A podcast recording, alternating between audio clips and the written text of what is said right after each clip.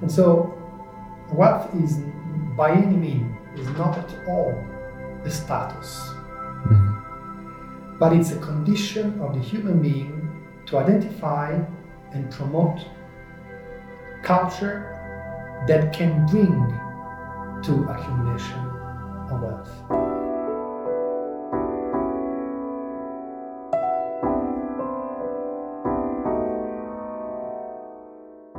Welcome to the Marberg podcast, Redefining Wealth, where we sit down with inspiring personalities, give insights into the world of Marberg, and try to redefine and think about what wealth really means. Today, my guest is Totola Alessandro Nitti, Marberg's chairman of the advisory board and one of the most renowned family officer in Europe. Thank you very much, sir, for sitting down and taking your time here in the beautiful city of Milano. How are you doing? Thank you very much for your invitation. I'm thrilled to be here with you today and going through fantastic topics that we can uh, express to our people internally and potentially to our most relevant investors. Thank you very much. Um, so, sir, let's dive right into it. Um, you studied in the US and in Italy and worked for some of the biggest investment banks in the world. Um, could you tell us a little about your career and how you eventually became part of the Marberg family. Oh, thank you very much. Yes, indeed. It's a pleasure to uh, go through my past. Uh, and I always do that very um, with lots of, of, enthusiasm, especially when I speak to youngsters like yourself. Yes, I started my career many, many years ago. It was 1994. Uh, financial environment was very different from the one we're in today.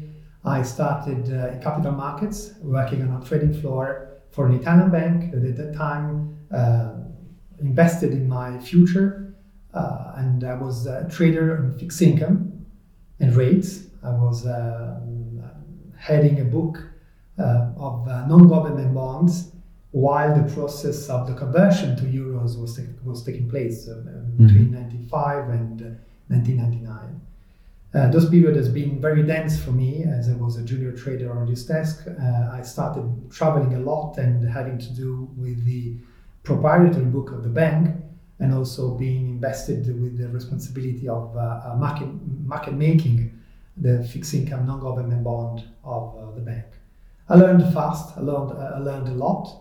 And uh, from that moment on, I started traveling to the US where I also completed my MBA at the New York University, uh, um, at the Stern School of Economics in New York. Mm-hmm. And then um, I was particularly attracted by the concept of crisis back then, back at that period uh, already. Uh, you know, what happened uh, during this transition phase to euros where it was very uh, interesting for the United States, of course, was the largest monetary uh, uh, exercise at that time tried. Um, I remember very clearly that uh, some crises, uh, I can mention some of them, of course, the Russian crisis, the Argentine crisis in uh, 2001, the, the um, Far East crisis in 1999, were so frequent and, and recurrent that of course uh, a young trader like myself was self-questioning about the capacity of financial market to be sustainable. Mm-hmm. The discussion is still open. Uh, what I can tell you is that through the several crises that in the past 20 years have uh, occurred on capital in capital markets in general, not only Europe, um, are a reason why people like, people like ourselves made the decision of organizing private capital to provide a better response to the private sector needs on how to recognize uh, our financial means, our knowledge, and our skills. Mm-hmm. That's why I, uh, after you know so much traveling and so much working with the investment banking around the world, I made a decision of getting independent, uh, starting my own business in Switzerland and in Italy, partnering with uh, uh, the Marberg Group and the uh, very relevant uh, culture that you have in Marberg. Culture that I have encountered and have shared since the very first days of meeting uh, with Magister Spari, the president uh, of the group, such that today, after a few years of co investing and uh, sharing projects across uh, Europe, we decided to promote a more integral culture for investments that could sound not only as a product machine, as a product engineering capacity, but moreover, a culture to promote uh, growth for people, growth, of course, uh, wealth that people uh, are responsible for, but most of all, solutions for those who have uh, uh, not experienced our privilege to work and understand more about capital markets. Mm. So you spoke about culture, and we'll come back to that later on in the interview. Um, you live right now in Switzerland and Italy, right? Um, what are the advantages of the different climate, and also what seasons do you like the most? Because as I experience now, Milano is beautiful right now, and I came from the storm from Switzerland. So could you elaborate a little bit on that? That's a terrific question. Thank you very much. And I keep on discussing this point with my daughters and my family. Well, uh, you were very young. When I was your age, I remember very clearly that um, the first steps of the United Europe were taking place. After a couple or even three decades, the experiment has not yet come to an end. Mm. And what I believe uh, our responsibility as citizens of this wonderful Europe is concerns very much how we live our life. So rather than expecting um, results or empowerment from the public sector, what we are doing is trying to live fully the potential of Europe. And we cannot speak about Europe without mentioning the cultures, in the plural, Mm. that have crossed Europe since its very first origins uh, 2000 years ago. And so the privilege that I am uh, offering myself, the people that I work with, and of course my family, is to live in first person this experience of multi language and cultural approach. I still believe that, uh, provided the infinity resources that we have in Europe, uh, we should be using them. Our responsibility is to correctly use uh, these resources in order for them to be better understood and distributed, redistributed. And so, to come to your fi- you know, finally to your question, I believe that uh, only traveling and experiencing uh, these uh, uh, several sources of knowledge, we can fully appreciate the potentials of Europe for the future in peace making the effort of understanding each other much more. Switzerland is for sure a huge example in history of how dominances can be rebalanced, making sure that different communities can share their values, understanding that there are limitations in the power to uh, offend or to control the other. And I believe this is a value that should be considered also Europe among different uh, nations uh, of what we hope could be uh, a much more, uh, a much faster and much more integral way of the, seeing the European integration. Mm. So, as you said, you and Marberg are united by a shared culture that also the financial world and life itself should be approached from a more holistic standpoint. Um, what does wealth mean to you when you think about it? We are touching a very few points, very relevant uh, questions that uh, I believe have impact not only on uh, our life but on our families mm. through generations. Well, um, my research is not yet to an end to this point. So I'm still investigating the way wealth and the consequence of wealth impact our communities. So we provide you my current view on this after these 20 years of experience in capital markets, but also as a father of four daughters. The idea, the concept of wealth is connected, I believe, uh, not only to the object of being wealthy, it's more a cultural status that concerned that concerns multi-level dimensions. Mm-hmm. And so if, as I said, wealth is impacting not only persons, people, but most of all families, then family is the first in the first um, group, the, the first uh, basic um, institution. Yes, it's, I would say um, it's, it's, more than institution mm-hmm. uh, because it's not ruled. So it's it's um, family can be seen as a way to promote the growth of people at all ages uh, on a continuous way, knowing that family will persist regardless of how governments and institutions will rule about families.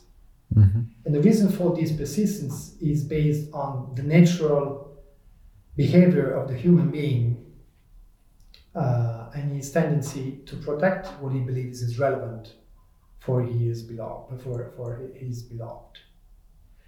And as a matter of fact, the consequences of uh, the vision about a community to protect families is impacting the way work and resources are distributed. And so, wealth is by any means is not at all a status, mm-hmm.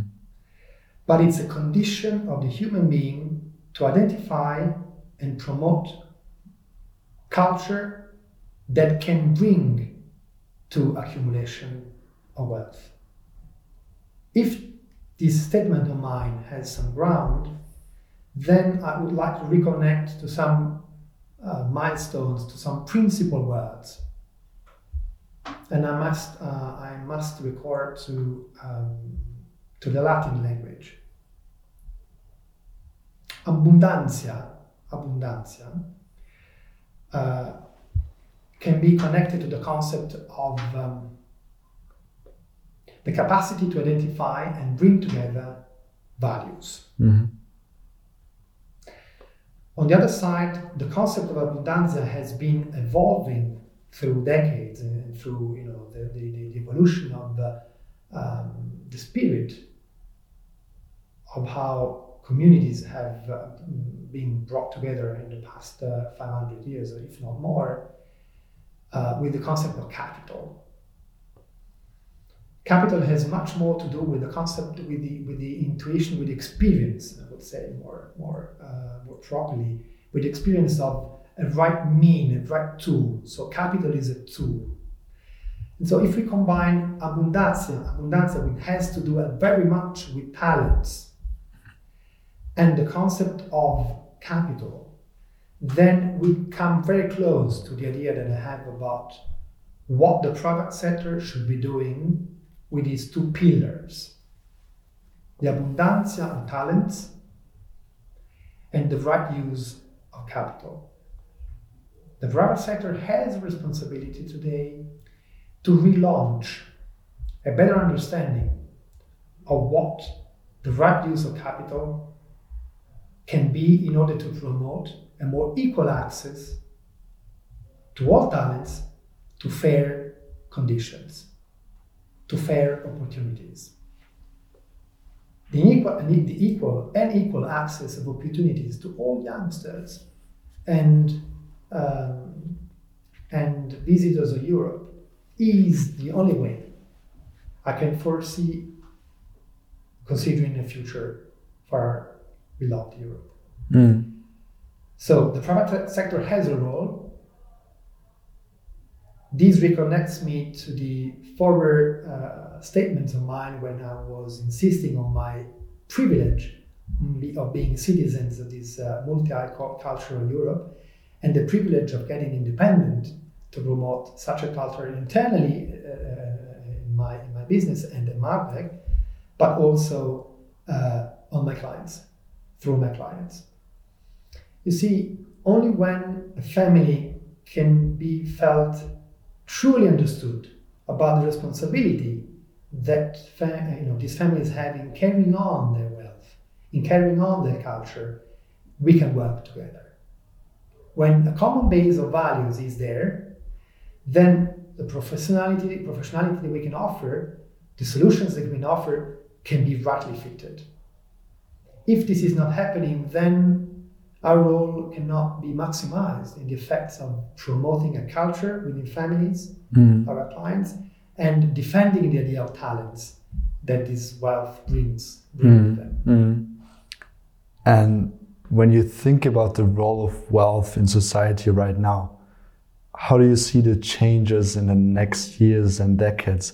Will it change significantly also into that direction? Or how do you perceive that?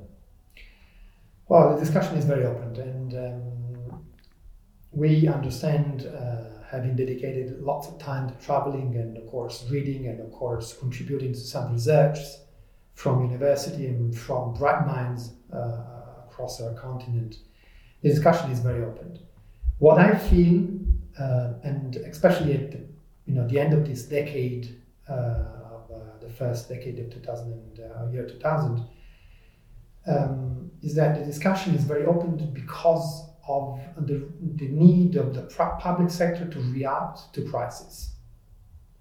You see, for the past, I would say, 40 years, we have assisted uh, on some trends that have uh, trends in uh, organizing the public sector that have come across the idea of accumulating debt.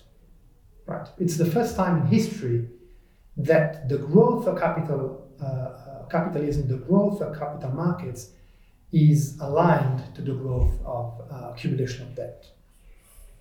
The origin of the word debt can be very scary. You know that in German uh, has a very peculiar meaning. Uh, Schuld uh, is connected to the concept of uh, being responsible or carrying a burden. Exactly. It's much more than in uh, much more than in the Latin world or the English world, the Anglo-Saxon world. And so um, dealing with that has consequences. They hit the can and prolong the discussion has been the relevant discussion for, for the past 40 years. It looks like the only way governments have found to react to crisis was expanding balance sheets of central banks by promoting a culture of spending more, save less, invest more, uh, be less productive, invest less in work, invest more in capital. This paradigm is very risky. It's very risky for several reasons. I will highlight a couple of these reasons uh, that are relevant to my understanding. The first potential risk that I foresee is that diminishing the capacity of the human being to control dynamics connected to his life, diminishing the capacity of understanding human being determines dominance of some Mhm. against the more. hmm I doubt I want to live in a world where myself and my daughters are determined by others. Others who are not very well defined, identified. And so, if the effect of the monetary policies that have dominated the past uh, 10 years, uh, due to QE1, QE2, and QE3, which are currently in, are uh, have determined some battles being won.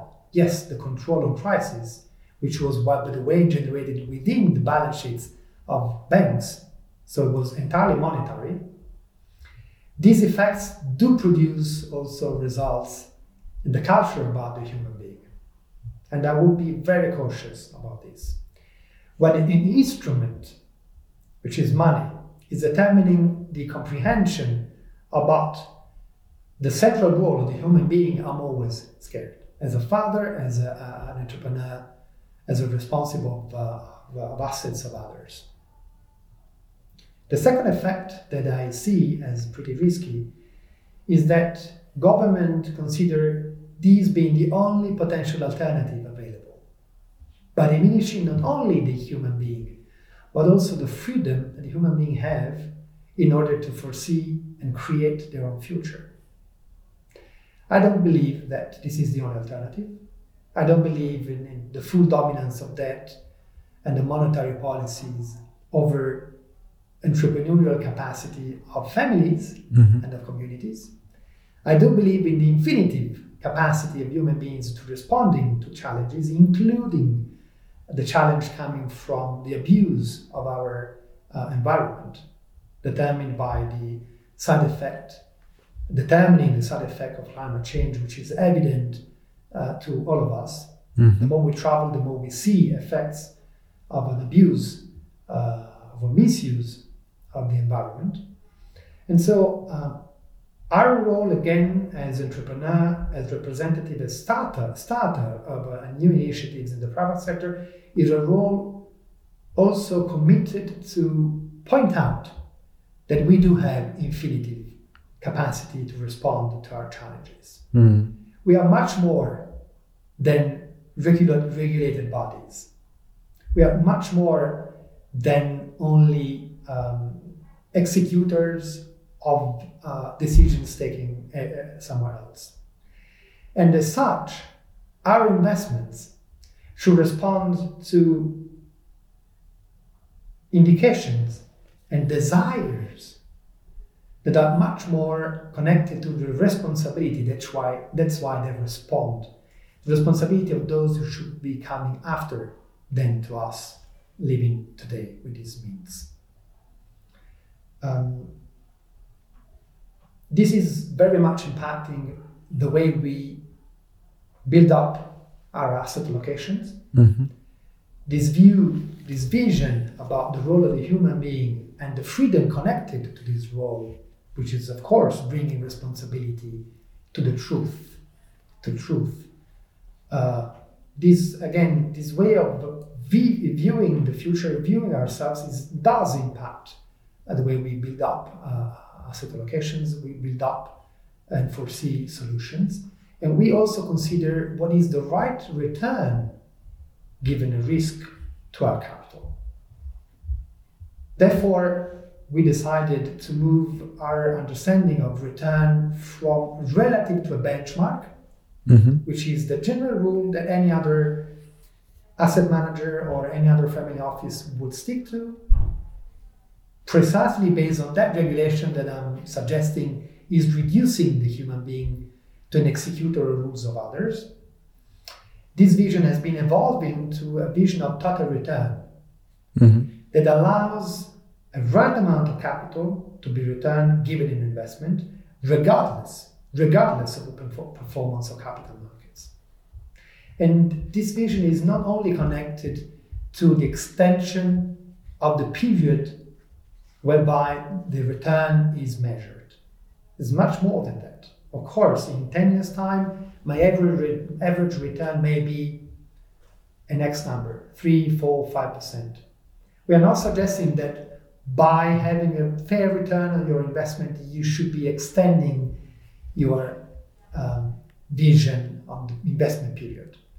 By the way, this is exactly the paradigm that any other from a bank or promoter of financial solutions or, or, financial product would suggest to an investor. Mm. We are completely uh, oppositing this view because we know that this view is very risky and is extrapolating, is extracting good faith from investors, mm-hmm. which are not fully aware of the potential of capital markets. That's why we are first investors in all projects that we promote. Mm-hmm. We make ourselves responsible for what we do. Our families are behind mm-hmm. our investments and f- foremost uh, the first in line to uh, to invest. Uh, and uh, we are seeking myself and uh, the, the, people at uh, Marberg, uh, the people that work with us, the numerous people that work with us, we are simply using well our talents and using well the experiences that we have done in capital markets uh, through these past two decades, mm. not more than that. By assuming that the dominance of wording, the dominance of concept is not accepted uh, de facto, but is digested, is reconsidered, is reanalyzed every day. We believe that some good solutions could be considered out of, out of this uh, mm. way of hmm. thinking, new mm. way of thinking, more mm. free way of thinking. Mm. So you spoke about the ignorance as well of financial institutions and leading by example. Are there other ways to raise awareness also? You're very right, uh, absolutely right. You see, um, the risk of uh, the unique way of thinking, um, pensiero unicum, is very high. Digital culture has discouraged most youngsters to go to the source of the news, investigate it, and try to extrapolate several of the truth that can be can emerge from this research. Mm-hmm. When internet started, I remember my first uh, dissemination of my essay in 1992 uh, was based on one of the first, the first approaches to internet. It was, you know, uh, uh one of the first example of uh, internet research of my times. Uh, almost 20 years, 18 years after, internet has exploded, and so um, luckily, the potential of the well the, the, correct distribution of knowledge is there Mm. We have more access to infos than ever. Mm. We should consider ourselves as uh, very much privileged to uh, have the facility and uh, low barrier to enter uh, knowledge. Mm. However, this facility of access has not determined, has not come along with a desire, a willingness of uh, uh, new generations to fully exploit this Mm-hmm. potential. Mm-hmm and you know we are all questioning ourselves why um, the response has not been peer to the responsibility of past generations that were willing to promote a more distributed culture and a more, more distributed culture of access, uh, freedom of access to these resources. Um, answers to these questions are uh, very varied and are not um, unique, are not uh, uh, unilateral. What I can tell you is that it's a tendency to rely on what others are suggesting. While, um, back again to my previous points,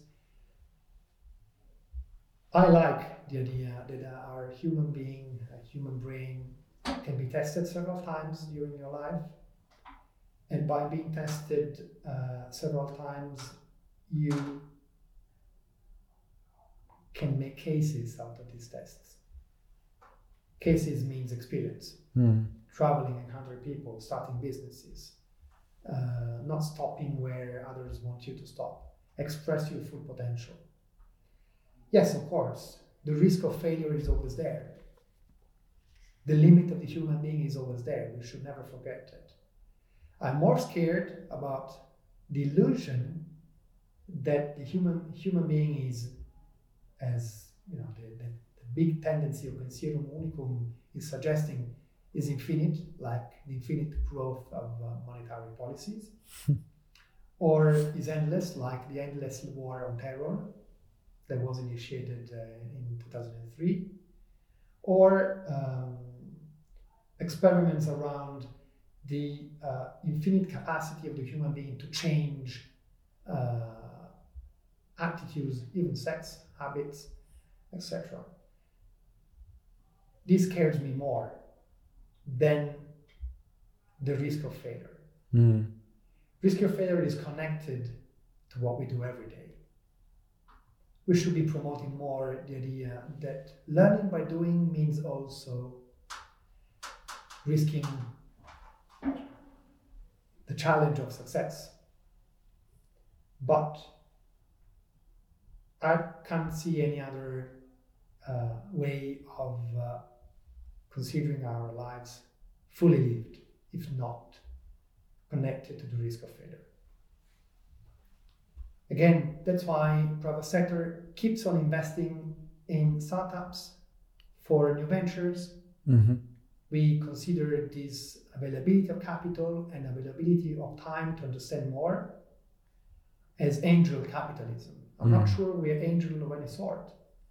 We are simply promoting a culture for youngsters to express more, to be more, to design more, not limiting their uh, experience of life to what others are suggesting them to be.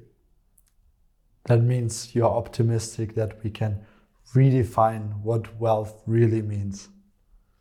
Uh, well, yeah, I would uh, rephrase, uh, intuition is very clear. I would rephrase uh, your comment by saying that I am prisoner of hope. Mm-hmm. because I trust, I have faith that a human being has done in many critical moments in history can find internal resources Mhm. to much better use external resources, having experienced that we are much more connected today than ever before. And so rather than considering artificial intelligence as a thing, as an object, I will consider intelligence of connection of connecting connection as a way to express our desire better in a clear way, potentially in a more fair way towards those who have not. Beautiful words. Thank you very much, sir, for your time. It is always a pleasure to get insights not only on the financial world, but also on life itself. And I'm thankful that we are in this great partnership and hopefully for many generations to come. Thank you very much for Thank your time. you, thank you, and uh, all, you know, all luck, good luck for your fantastic projects uh, connected to uh, countries around the world that are in need to be encountered by youngsters uh, like you yourself in Europe, but also from the domestic people. Thank you very much. Thank you very much, sir.